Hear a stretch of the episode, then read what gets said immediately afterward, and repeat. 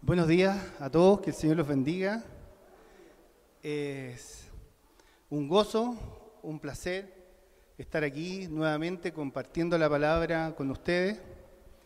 Eh, para nosotros, los legos o las personas que no tenemos el oficio o la profesión de ser ministros de la palabra, muchas gracias. Eh, esto es en muchos casos es bien dificultoso, porque uno, primero, ¿qué va, qué va a predicar? Segundo, ¿qué texto va a aplicar? ¿Y qué va a entregar? Así que con temor y temblor eh, lo hago delante del Señor primeramente y sirviendo a su novia, su iglesia, con esta palabra. Les voy a pedir, para honrar la palabra, que nos pongamos en pie.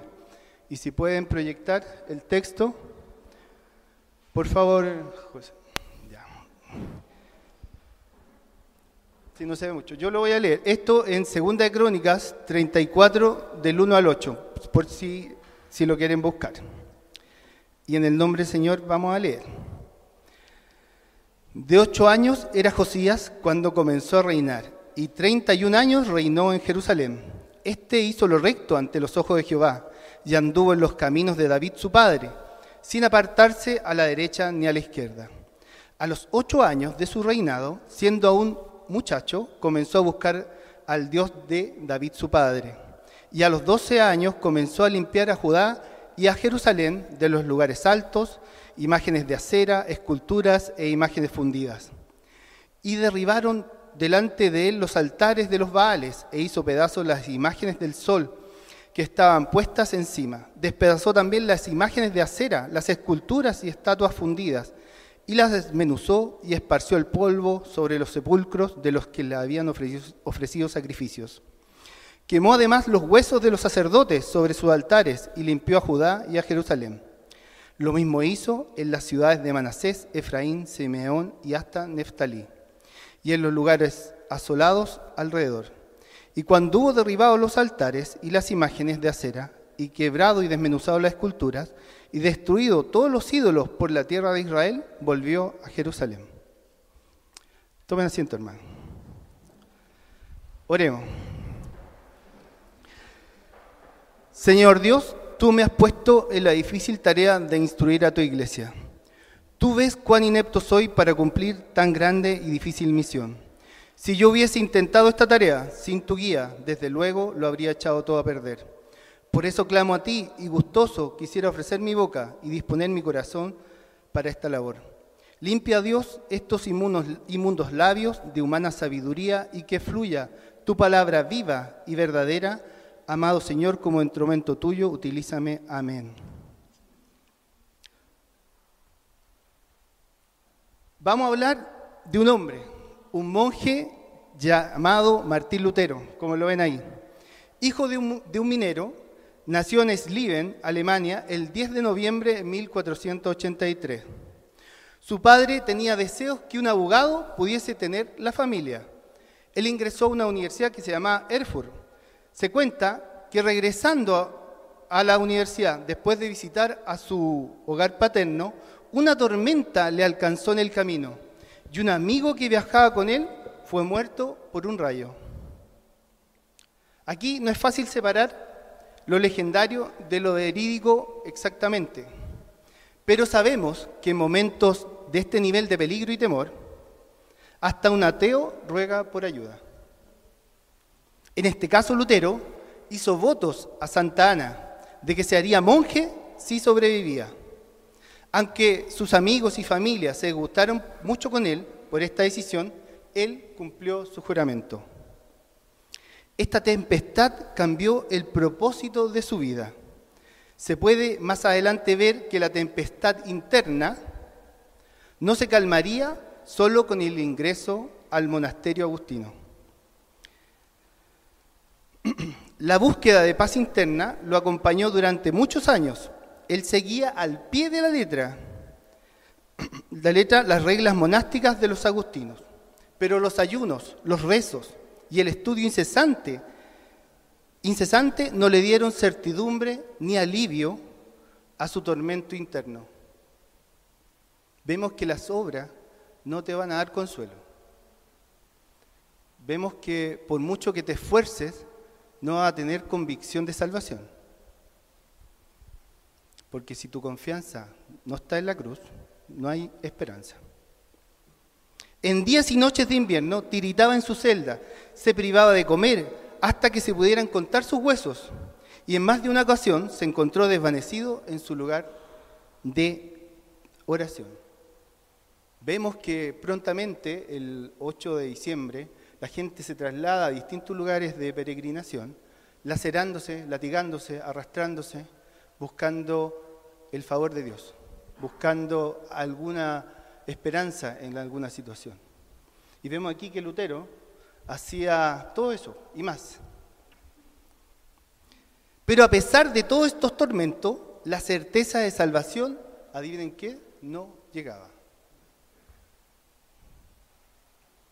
Lutero conocía el, el, hebreo, el griego y el latín. Era un erudito de la época, pero de origen sencillo. Él era muy capaz, pero hizo un gran descubrimiento al leer Romanos. Mas el justo por la fe vivirá. Pero no una fe en algo circunstancial, en una estructura, en una iglesia, sino la fe en Él, en Jesucristo mismo. Y a su alma vino un alivio, le proporcionó sentido de seguridad. Eso sí que le quedaba un camino largo, largo por recorrer pero a partir de este redescubrir del texto bíblico, daría inicio a un camino que Dios se lo había encomendado. Este gozo que sintió Lutero cuando descubrió que Cristo le había salvado de una vez y para siempre. Cristo te salvó de una vez y para siempre.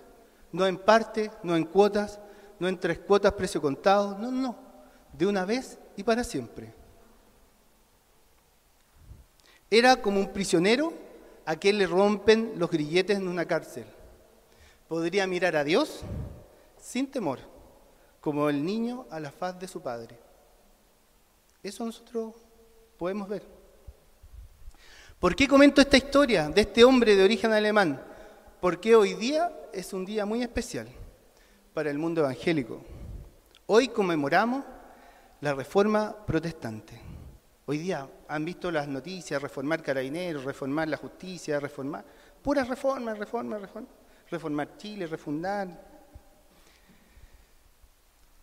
Esta conmemoración de la reforma protestante, ella es la artífice de un proceso de transformación, de transformación primero en la iglesia y luego se extendió en ámbitos tan diversos en la sociedad como en la economía, la educación, la justicia, las artes incluso en la política.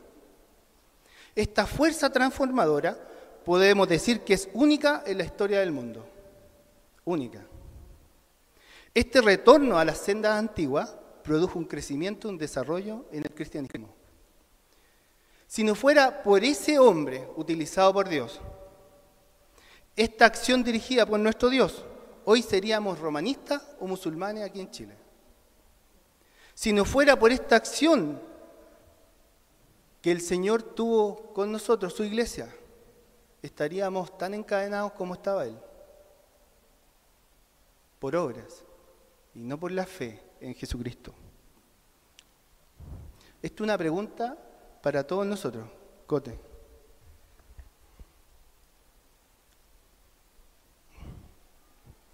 ¿Qué hizo este humilde hijo de un minero para cambiar el mundo? Es una pregunta. ¿Qué hizo este humilde hijo de un minero para cambiar el mundo. Lutero, este monje, denunció valientemente un sistema religioso infestado de lucha de poder, prácticas corruptas e interpretaciones supersticiosas del mensaje de Dios. Y además estas denuncias puso en un sitial que se merecía la palabra de Dios, la Biblia. Ella debía ser el centro de la vida comunitaria. Hoy día vemos en, este, este, en esta iglesia que es bonito adorar, tomarse un café, hacer esto, pero el centro cúltico, el centro comunitario, es la exhortación de la palabra, porque eso da vida al penitente, al pecador, al hombre que está buscando a Dios. La palabra del Señor. Ella debía ser el centro de la vida comunitaria de la iglesia, y desde ahí su luz tendría que alumbrar todas las esferas de la vida, infundiéndoles valor espiritual y dignidad a los seres humanos como hijos y criaturas del Señor del universo. Vemos que cuando llega la palabra del Señor a ciertos lugares en el mundo, creo que lo conté en el Oikos de cuando estábamos haciendo estudio, cuando llegaron los primeros misioneros a Fiji, una isla en Oceanía, eh, se vendía a una persona por 5 dólares. No tenía valor humano. Estamos hablando en el siglo XIX, ya se había acabado la esclavitud en un montón de países. Llegó el Evangelio, cambió. Llegó el Evangelio, transformó. Hoy día ustedes ven a las selecciones de distintos eh, eh, deportes que antes de iniciar su presentación se hincan y oran al Señor. Más del 80% de la población son cristianos evangélicos. Tuvieron hasta hace poco un pastor eh, como presidente. Así que vemos que el Señor transforma, cambia, restaura. Es uno de los pocos países que tiene un misterio de la reconciliación algo que falta mucho aquí en Chile. Podríamos tener, hablan de ministerio, deberíamos tener un ministerio de reconciliación. ¿Por qué hacer, eh, José? ¿Por qué hacer el link entre el rey Josías y Lutero? Usted me puede preguntar. Pero si el hermano Cristian leyó Josías y está hablando Lutero, debería haber explicado eh, la biografía de, Josías. y eh, se lo voy a comentar. Hoy vemos cómo estamos enfrentados a una desconstrucción de la sociedad occidental e incluso podríamos decir que estamos en una etapa postcristiana. Y esta etapa rebosa de ideologías, supersticiones, costumbres, aberraciones, desviaciones teológicas y la iglesia se ve afectada por todo esto. Al igual que el pueblo de Israel en esa época, al igual que la iglesia que denunciaba a Lutero en la época en el siglo XVI, Hoy día la iglesia está siendo afectada por todo eso. El domingo pasado yo no pude estar acá porque una prima eh, murió de cáncer. Eh, desde que se le detectó hasta que murió fueron 40, no, como 55 días, fue muy rápido, muy intempestivo. Y les voy a comentar lo que viví. Cuando estaba allá, recién me vi que debía predicar. El, fin de semana recién pasado tuve que asistir a un oficio religioso en una iglesia evangélica. Este lugar era como cualquier edificio de una iglesia. Las personas que ingresaban al templo eran igual que cualquier hermano. Al ingresar y ver, y ver eh, la estructura de la iglesia, el púlpito y la parte delantera de la iglesia, era como, no era como esto, pero era, se veía la ubicación del grupo de alabanza, típico en estas iglesias que tienen como sillas para las personas especiales, ya nada que, uno, que a uno le asombre. Incluso canté un himno muy conocido, que lo aprendí en el Oikos de Maipú, que se llama Mora en mí. Yo no los conocía antes de estar con mi hermano ahí, antes reconozco, soy, tengo una historia no evangélica, así que no los conocía, muy bonito para que lo escuchen. Pero, pero al escuchar las cosas que decían, gracias. Cómo se referían a Dios, cómo se referían a la persona que estaba en el ataúd, que incluso en una parte dijeron nuestros hermanos mormones, nuestros hermanos testigos de Jehová, nuestros hermanos católicos. Debí quedarme porque estaba por una responsabilidad familiar en ese lugar. Lo que me descolocó completamente, y nunca había enfrentado algo así en una iglesia, a la hora de la exposición de la palabra, fue que indicaban el sermón en una pantalla, pero cuando el obispo inició el sermón, no lee la Biblia. No lee la Biblia, hermano. No lee. Y eso fue, fue impactante para mí. Nunca lo había visto, nunca había visto una situación así. No sé si ustedes han estado en algo así, pero para mí fue impactante que el centro de la vida comunitaria, el centro de cómo podemos escuchar la palabra de Dios, cómo podemos saber de lo que Dios hizo por nosotros, es su palabra.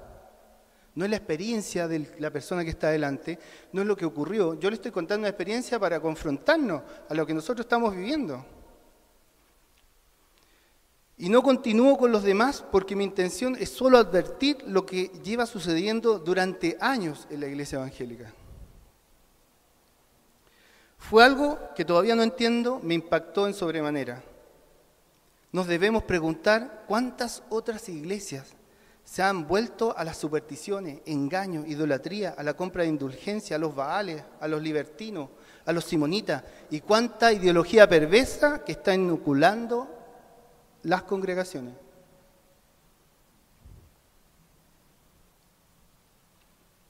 Hermano, pero quiero contarle algo.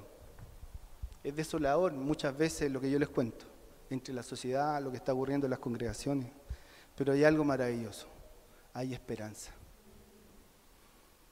Porque nuestro Señor coloca en el corazón de sus hijos una sed de agua viva y verdadera, que nada va, a quietar esa sed, si no es Él mismo. Esta sed no la quitará nada que el hombre nos pueda dar como sucedáneo o sustituto.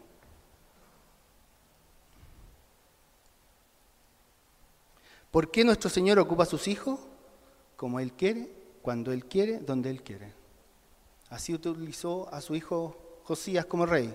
Así utilizó a Lutero como un monje, un hombre que cambió completamente su vida, pero como un monje que trajo de nuevo la Biblia, el centro en el Señor, en la fe en Él, la esperanza en una vida eterna, pero no por mis méritos, sino por Él, por sus méritos. Sigamos con este niño rey. Sigamos con este niño rey, que fue un instrumento de Jehová para que el pueblo, ¿sabe qué hace el pueblo cuando está Josías? Vuelve a casa. Que se volviera a sus caminos y mirara al único Dios verdadero. Esa es la reforma, volverse de tus caminos y mirar al único Dios verdadero. ¿Y cómo fue esto? Los voy a, en, Segunda de Reyes y Crónicas, para que ustedes sepan, son paralelismos de, historia de, de, Israel y de Judá.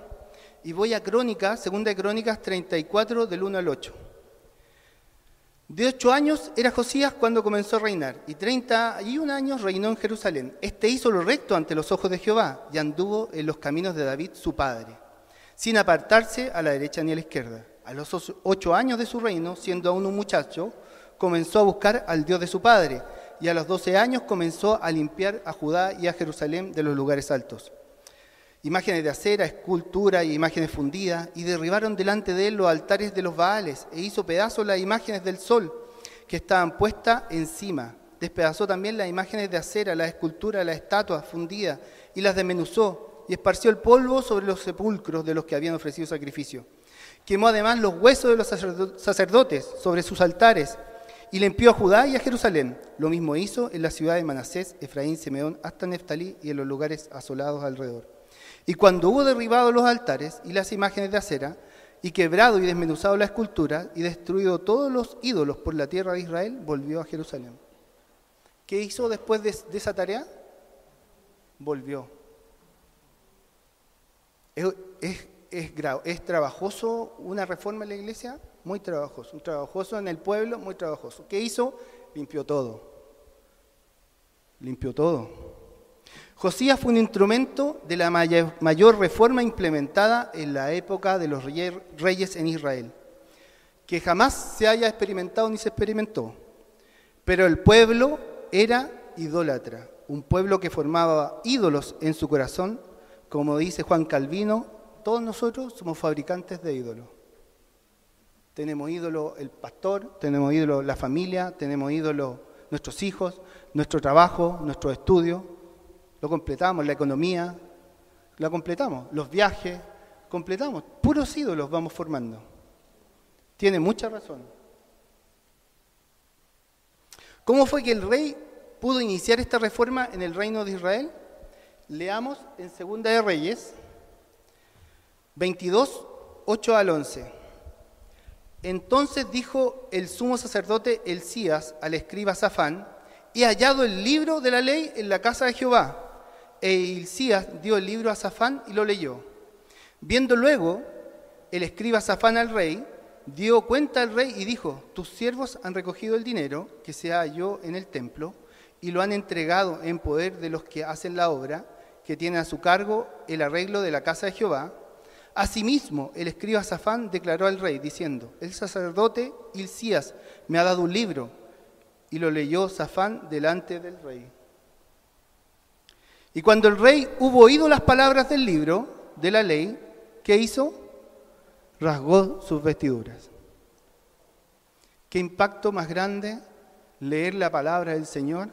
Que el mismo rey se, se contriñó su corazón, afectó profundamente su vida al redescubrir la palabra. Lo que está hablando el texto en Rey acá, que Josías mandó a restaurar la iglesia el templo en este caso, a restaurarlo. Y en estas reparaciones encontraron textos de la, de, la Biblia de esa época eh, eh, detrás de una pared. Es costumbre en el mundo judío que en la sinagoga, en una parte, hacen como un pequeño cuarto y todos los textos que se van deteriorando no los queman ni los botan, los van guardando. Eso ocurrió acá. Esos textos que estaban olvidados, imagínense, el templo de Salomón no se leía la palabra de Jehová porque la encontraron, estaban detrás de una pared, fue redescubierta la palabra, que vimos con Lutero, redescubrió la palabra, que no la leían, los sacerdotes no leían, el pueblo no entendía. El, el, impacto que recibe un hijo de Dios al escuchar su palabra trae de inmediato una consecuencia en el, que escucha ver su condición de pecado y que no puede ser justificado por sí mismo, sino que necesita un Salvador. Vemos al rey, al rey Josías que escucha y rasga sus vestiduras, iniciando un camino de cambios profundos en el pueblo de Israel. Vemos que, tal como Lutero, al escuchar su bendita palabra, al reconocer que en sus méritos, sus obras no lo iban a salvar, ver la palabra de Dios misma sobre él, sobre su vida, tuvo consuelo, paz y aquietó su alma. El impacto, que, el impacto que recibe un hijo de Dios al escuchar su palabra trae de inmediato consecuencia. A lo largo de la historia, cuando la palabra de Dios es recuperada y difundida, entonces se inicia un avivamiento espiritual. Hoy más que nunca debemos redescubrir, releer y escuchar su palabra. ¿Ven esa iglesia evangélica que exponen un sermón sin leer la Biblia? ¿Cuántas otras iglesias están en esa condición? ¿Qué decir de otras confesiones u otras religiones. Puede comenzar este movimiento tan sencillamente como lo hizo en los días de Josías, que un hombre encontró leyendo, creyendo y difundiendo el libro, transformó un pueblo. Que como Lutero, un hombre que leyó la Biblia, entendió, el Espíritu obró en su vida, cambió el mundo.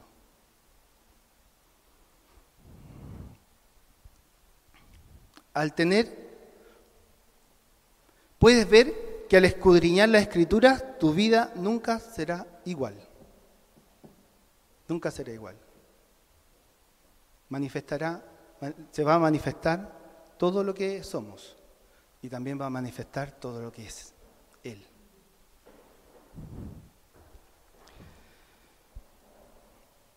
¿Quieres escuchar la voz de Dios?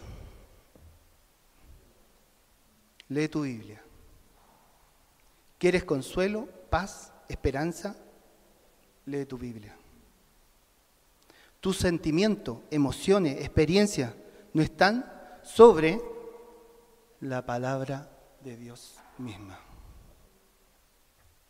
Que yo sentí, que, yo, que me se ocurrió, que tuve esto, lo otro, no está sobre esto.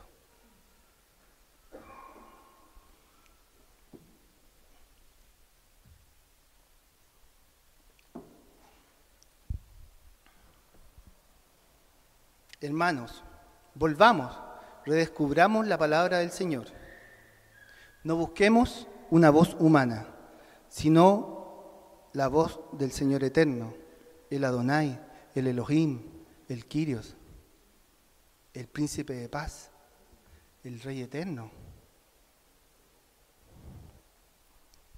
Pidamos perdón al Señor porque ponemos en su lugar a hombres. Buscamos metas humanas, ponemos a nuestra familia, a ideologías, a la sociedad como el centro de nuestro corazón. Roguemos, tal como Josías o como Lutero, que solo Él sea nuestro motivo de vida. Solo Él. Solo Él, hermano.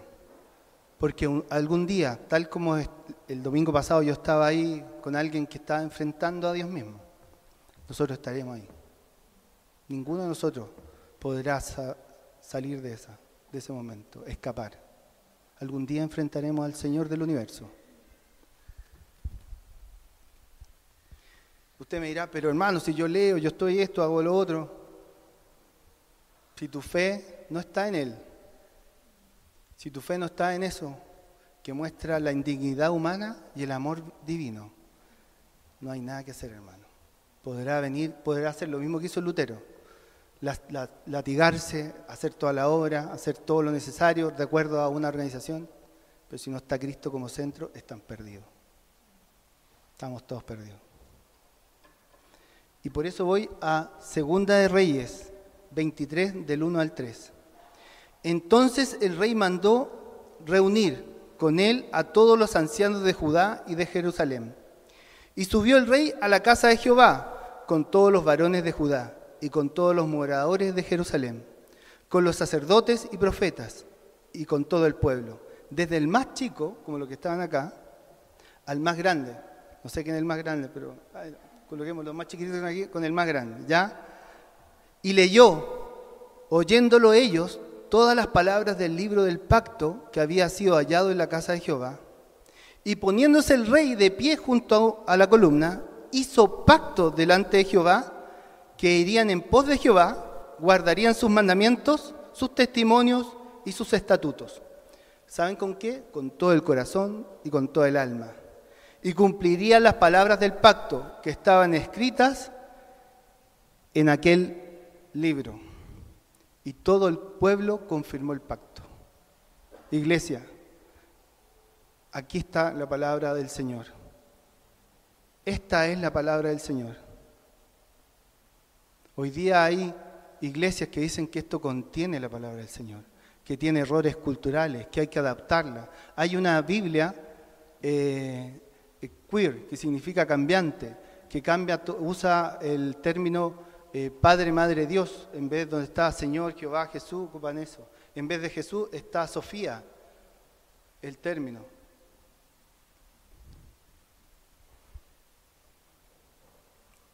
Han puesto la palabra del Señor y han colocado, sacado la palabra del Señor y han colocado un sucedáneo. ¿A usted le gusta el sucedáneo del limón? A mí no me gusta. Prefiero el limón que se exprime y que uno alinea su alimento. Esta semana sucedió otra cosa también, algo muy penoso y triste.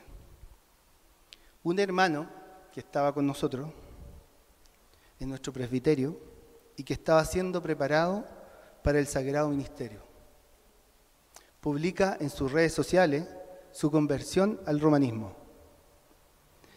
Esto nos pone en alerta como comunidad de Cristo, que estamos siendo afectados por todas estas corrientes del mundo. Esta situación y las otras desviaciones que les comenté con anterioridad, ¿saben qué son? Una señal de los tiempos en que estamos viviendo. En la iglesia de Chile y en la iglesia del mundo. Pero hay esperanza. ¿Se acuerda que le dije que había esperanza? Hay esperanza. Y por eso como un sermón reformado, vuelvo a la palabra para que nos alimente y en Mateo 16, 18 dice, y las puertas del Hades no prevalecerán contra su iglesia. Por mucho que seamos afectados por corrupción, ideología, muerte, eh, injusticia, un post-cristianismo que está eh, pregonando la sociedad, las puertas del Hades, del infierno mismo, no prevalecerán a su iglesia. ¿Saben por qué? Porque de Él es su iglesia. No es la iglesia presbiteriana, no es la iglesia Asamblea de Dios, no es la iglesia pentecostal, anglicana, es la iglesia del Señor, que es invisible porque no la conocemos, no la podemos cuantificar en número, pero Él conoce a sus ovejas. Al leer estos versículos entendemos que la obra de Dios, ¿sabe qué tiene la obra de Dios en nosotros? Un propósito. Hay esperanza, hay esperanza y hay un propósito. ¿Cuál es ese propósito? Antes de indicar cuál es el propósito, quisiera introducir una pequeña reflexión de dónde hemos nacido y a dónde estamos viviendo. Vivimos en América Latina y en particular aquí en Chile. Obviamente que Latinoamérica o América Latina y Chile no han experimentado la llegada de la reforma protestante a sus tierras. ¿Por qué les digo eso? Porque vemos en Estados Unidos o en Europa, hay una ministra de Finanzas en Suecia que al pagar un café con dinero del erario público renunció. Un café hagamos la comparación con Chile. ¿Ocurrirá en Argentina o en otro país de Latinoamérica? ¿Ocurrirá algo así? No creo. No, hay caso conocido. Vemos en Estados Unidos que un gobernador por engañar a su esposa renunció. ¿Vemos aquí que ocurre algo así? No está ni preso. No, no importa nada. Esta reforma protestante porque la reforma abarca todo, no la vía eclesiástica, sino la vía comunitaria, la sociedad, en distintos ámbitos. Nunca llegó a Latinoamérica y nunca llegó a Chile. Usted me dirá, pero llevo 40 años en el Evangelio, o desde que mi abuela son evangélicos, y otros dirán, nací en una cuna de oro. Hermano, debido a la religión predominante en estas tierras, donde restringía la lectura de libros de eruditos protestantes, como John Locke, Isaac Newton y muchos otros, porque los consideraban herejes protestantes. Y hablaban de la lepra luterana también ellos. Y solo esos libros, sino que no solo esos libros, sino que también la Biblia. La Biblia, esta que yo tengo en mi mano, hasta la década, después del Vaticano II, la década del 60, los católicos no podían leerla, menos los evangélicos tenían que traer de contrabando o, incipientemente las sociedades bíblicas. Esto no tenía un sello que se llama el imprimatum, que tenía acá, y no podía leerlo hasta el día de hoy las comunidades católicas. Para que usted sepa, hasta el día de hoy, recién se dejó de editar el índice donde están todos los libros prohibidos, de acuerdo a la iglesia romana, y todavía está la Biblia. Todos los que tienen trasfondo católico muchas veces no sabían lo que era la Biblia, se encontraban personas buenas porque hacían lo correcto, se encontraban que eran dignos de tener salvación porque eran las obras, pero al enfrentarse con la palabra cambió rotundamente su vida. Tus obras no te salvan, hermano, tus obras no te salvan. Cuando la palabra de Dios llega, liberta espiritualmente, pero también realiza cambios en la sociedad. Cambia la sociedad desde sus bases, impacta la ciencia, en la educación, la cultura, la economía, la política. Vemos grandes hombres de Dios. Usted sabe que el 80% de los premios Nobel, desde la década del 25 hasta el día de hoy, el 80% de los premios Nobel que corresponden, los de ciencia, de eso, eh, son de protestantes y otro 20% son eh, judíos. ¿Qué hizo el Señor? Cambió y transformó.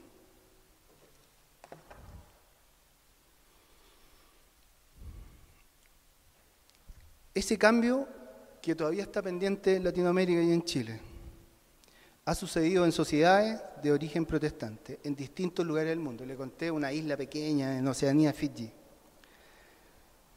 Vemos que debido a estos factores la religión evangélica, que recién a comienzos del siglo XIX se inició en forma más estructurada la introducción de esta fe por medio de extranjeros residentes o extranjeros visitantes.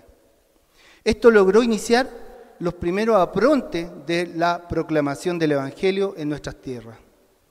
Esto cambió y sigue cambiando la vida de millones de habitantes en este país. Sí, sabemos que eso ha ocurrido en nuestra vida y la vida de millones de compatriotas. Pero el ímpetu, el ímpetu inicial de estos hermanos no penetró las distintas instancias de la sociedad, lamentablemente. No tenemos muchos pensadores cristianos evangélicos hoy en día. Incipientemente en alguna universidad, uno, dos, pero no ocurre el impacto que ocurre en otras sociedades. Ya que las iglesias de impronta local se alejaron de la sociedad y las iglesias de diáspora se conformaron con guetos culturales. Tenemos los luteranos, los anglicanos, que incipientemente hace un par de años, no muchos años, han abierto. En la década del 90, la iglesia luterana recién hizo culto en español. Y llegaron en el siglo XIX.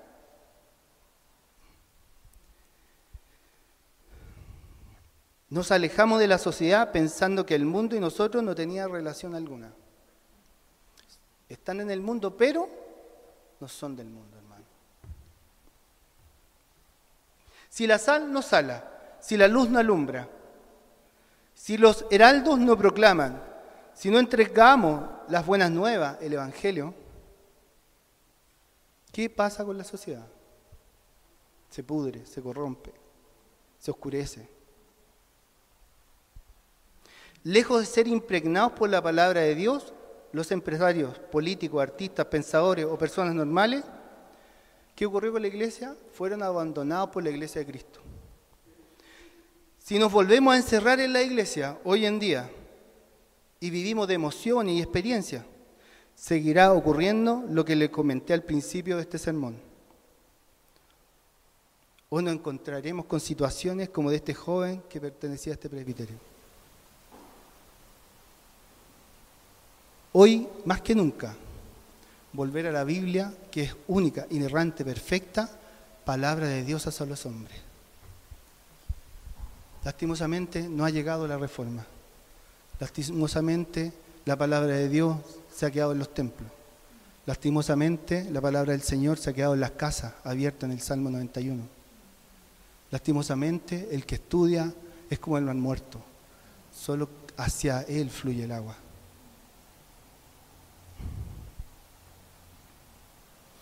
No ha llegado la reforma, la vemos a la distancia, cómo impregnó y cambió sociedades enteras.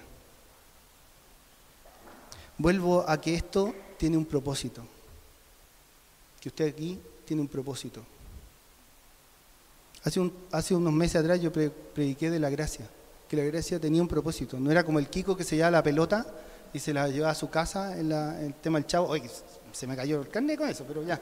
Eh, ese, ese, esa que hacía se llevaba la pelota, la gracia no es eso, no te lleva el regalo a tu casa. Es como el gadareno, ir y contar las maravillas que el Señor ha hecho en ti. Iglesia, que estés aquí tiene un propósito, desde los más chicos hasta los más grandes, como cuando Josías se reunió con el pueblo, desde el más erudito a la persona que recién está partiendo, todos tienen un propósito. Este propósito es claro, y es que debemos entender que fuimos llamados a ser sal y luz. Siempre se habla de generaciones proféticas en el mundo evangélico, que son generaciones de cambio, que va a ocurrir esto, lo otro. Vemos a charlatanes hablando las mentiras más grandes, profitando, lucrando, encadenando, o como dice el Señor sobre los fariseos, recorren el mundo haciendo prosélito y lo hacen merecedor del infierno, más que ellos. Lo único que nos va a guiar, el único ways que tenemos en esta sociedad es su palabra, hermano.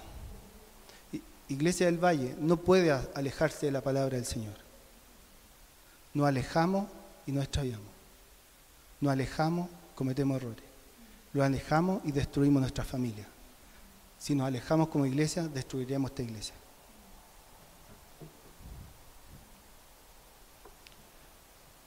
Eh, hermanos, la iglesia hoy en día, más que nunca, debe levantar su voz y decir que las conductas de esta sociedad, ¿saben qué son? Pecaminosas.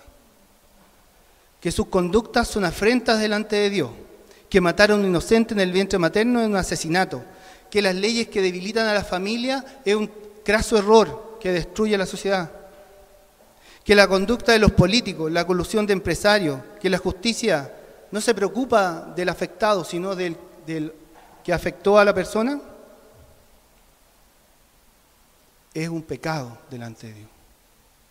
¿Hemos escuchado a algún líder de la iglesia hablar y reclamar? ¿Qué es la iglesia? Baluarte de la fe. En, Pablo le a Timoteo que la iglesia es baluarte de la verdad. Baluarte el que se levanta diciendo la verdad. Eh, Martin Luther King tiene una frase que es muy potente, que uno tiene que enfrentar la desobediencia civil, no con violencia, sino aceptando que está en contra del gobierno o de la autoridad en paz. Asume la responsabilidad de ir en contra de la autoridad, porque la autoridad está contra de la palabra de Dios mismo. Iglesia, nuestra voz es la voz profética del Señor, pero es la voz profética a través de su palabra, no de que yo me ponga a hablar cosas incongruentes.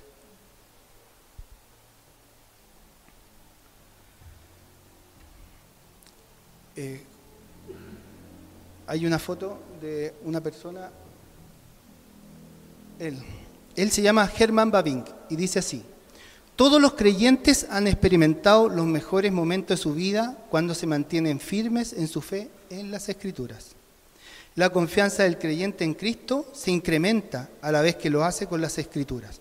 Y por el contrario, la ignorancia de las escrituras implica automáticamente y proporcionalmente una ignorancia de Cristo mismo.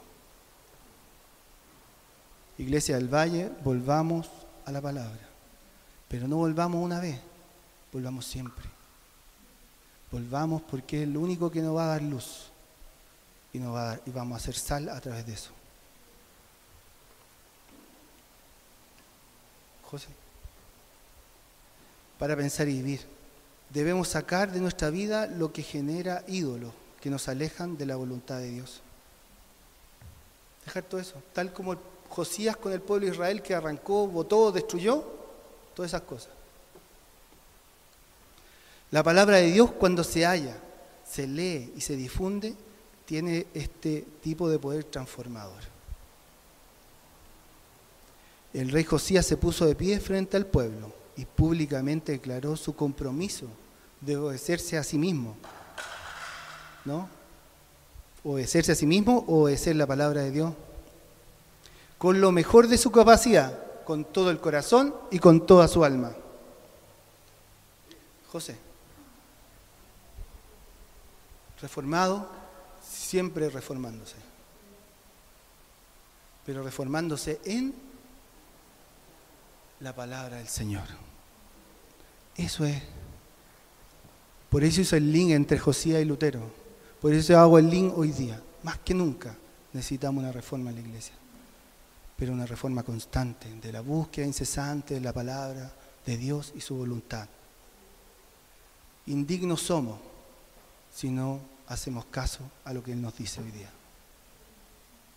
Iglesia del Valle, tu propósito es ser sal y luz. Y no solo ustedes, todos nosotros, y desde el más chico al más grande. ¿Dónde están los jóvenes hablando de Cristo en la iglesia? ¿Dónde están los jóvenes hablando de Cristo en los colegios, las universidades? ¿Dónde están los adultos predicando en sus trabajos? ¿Dónde están los hermanos predicándole a sus vecinos? Somos el 17% de la población, pero todavía no baja un 17% la delincuencia, la corrupción, porque no ha llegado la reforma. Y la reforma llega al escudriñar su palabra y que sea nuestra luz. Amén. Pongámonos en pie, hermano.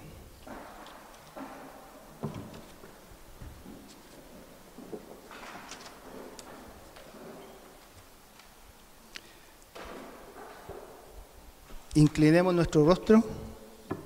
Hemos pecado, pidamos perdón. Y si nos falta la fortaleza, la fuerza, la intrepidez de poder proclamar su evangelio a toda criatura, pidámosle eso al Señor. Esta reforma que está pendiente en Latinoamérica, que llegue, que la podamos ver, aunque nosotros no la disfrutemos, sino que la veamos.